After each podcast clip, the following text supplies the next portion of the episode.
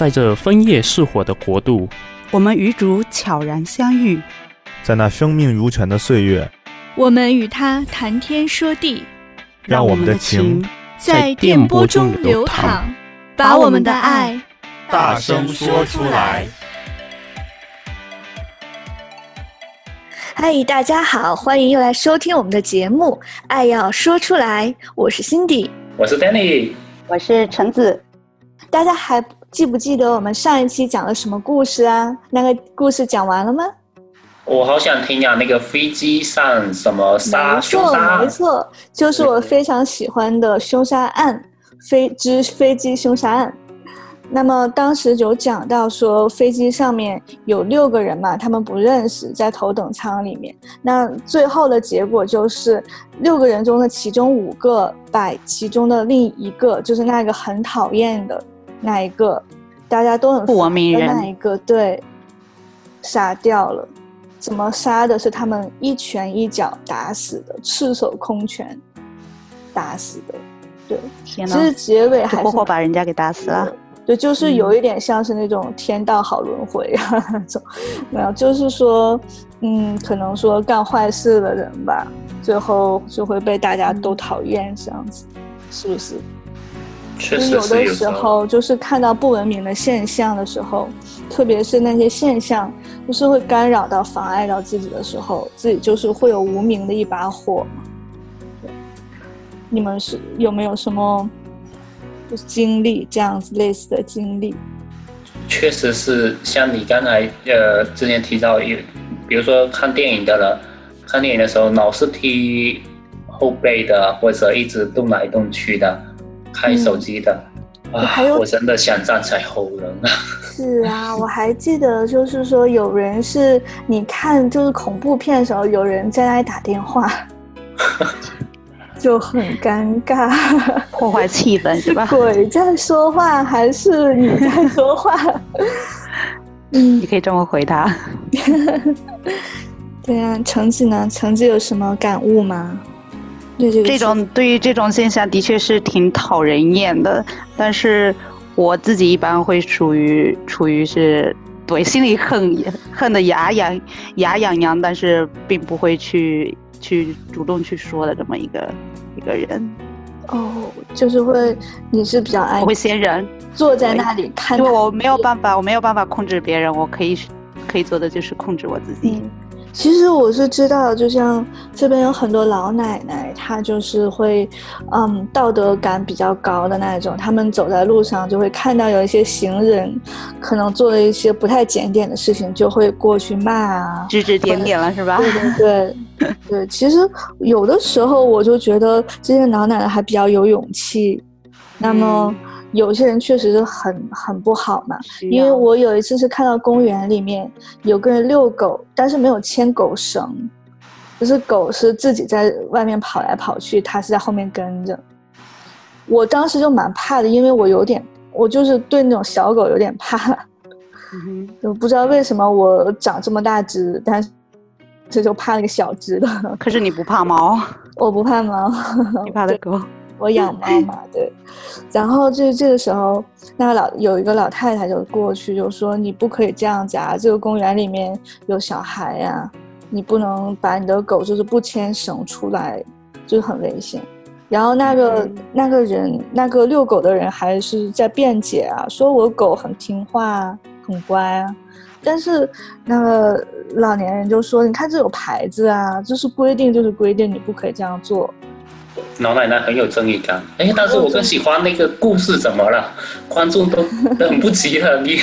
对，我也想说，就其实呢，这个故事并没有完结，就是虽然说这五个人一拳一脚打死他，他们算是凶手嘛？嗯、那这个鉴定科的人就是发现说，那个死者其实死的地方并不是在逃生门那里，因为。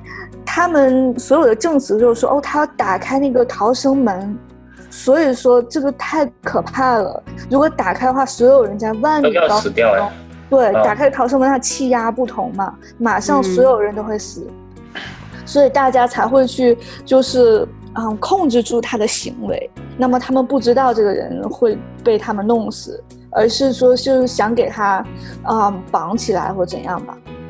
对，嗯、就是没想到会死这样。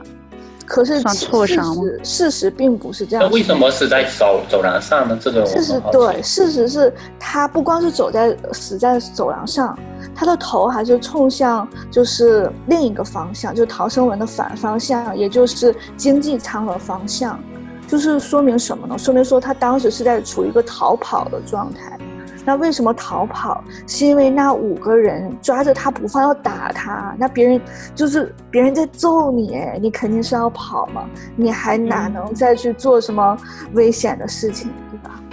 所以下意识的反应。嗯、对，就见识科的人呢，就觉得那这五个人就是凶手嘛。因为这个时候，嗯，这个人已经被控制住了，你为什么还要去继续去打他，直到他死为止呢？嗯，可是那健身科的同事，有的人就说哦，其实你也不能这么看呐、啊，因为这五个人中有人是那种有孩子嘛，有人有老婆，那他们如果就是你不完全控制住它，有可能之后还会发生更多的危险，谁也不知道。所以他们做的事情其实也是为了自己的生命安全考虑。那么在生命安全的被受到威胁的一个情况下，人是控制不住自己的。就比方说你打人的话，有一个 button 可能说让你去打，但是没有一个 button，就是没有一个按钮可以让你停下来，一瞬间停下来。你可能打着打着，那个人死了，你都没有发现，然后最后你才发现他已经失去意识很久了。你才意识到自己就是犯了法，犯了罪这样子。嗯，我有一个例子，对，也有也有点类似这样子的。嗯，就是，嗯，我是想到我这一段时间一直在看国内的疫情的一个电视剧，叫《在一起》。嗯，在里面其中有讲到一个环节，就是有一个护士，有一个护士。他理应作为护士，在疫情期间，她理应是冲锋在第一线的，但是这个护士呢，却从医院逃跑了。当时，呃，护士长也追出来，在那劝他回去，说他不应该放下病人。现在国家需要他，病人需要他，嗯，所以他不应该逃跑，就在那有点指责他。嗯，但是那个护士最后还是逃离了医院，因为他。觉得他受不了医院的这种，呃，突发的疫情，然后因为病人激增，所以现在医院已经濒临瘫痪。他觉得他一个人做不了什么，他感到特别的无助，特别的无力，也无法面对那么多的死亡，那么多的成绩。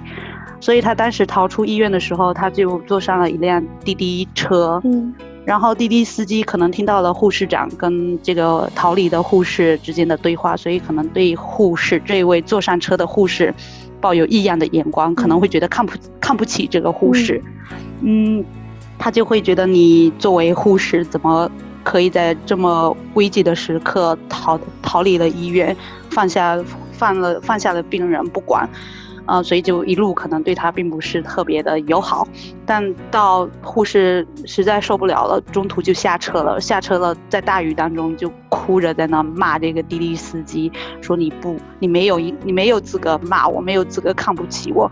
他说你没有经历过我所经历的，你没有见到医院的那种现状，所以你不可以这样子指责我。他说他是真的受不了了，所以他才要选择去逃离这个，这个。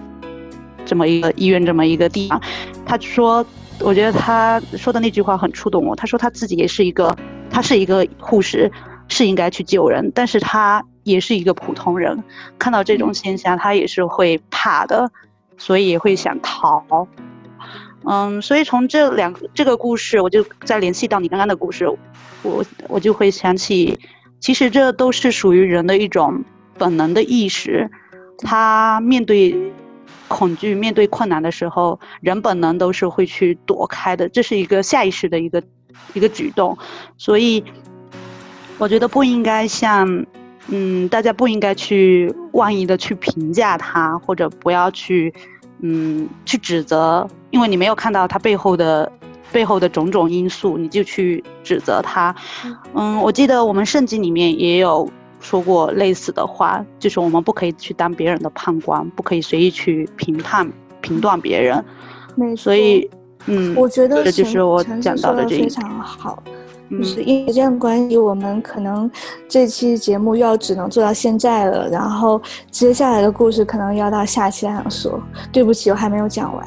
对，就是其实说橙子说的，就是有点像是这个故事的结尾，因为其实这个故事是蛮反转的。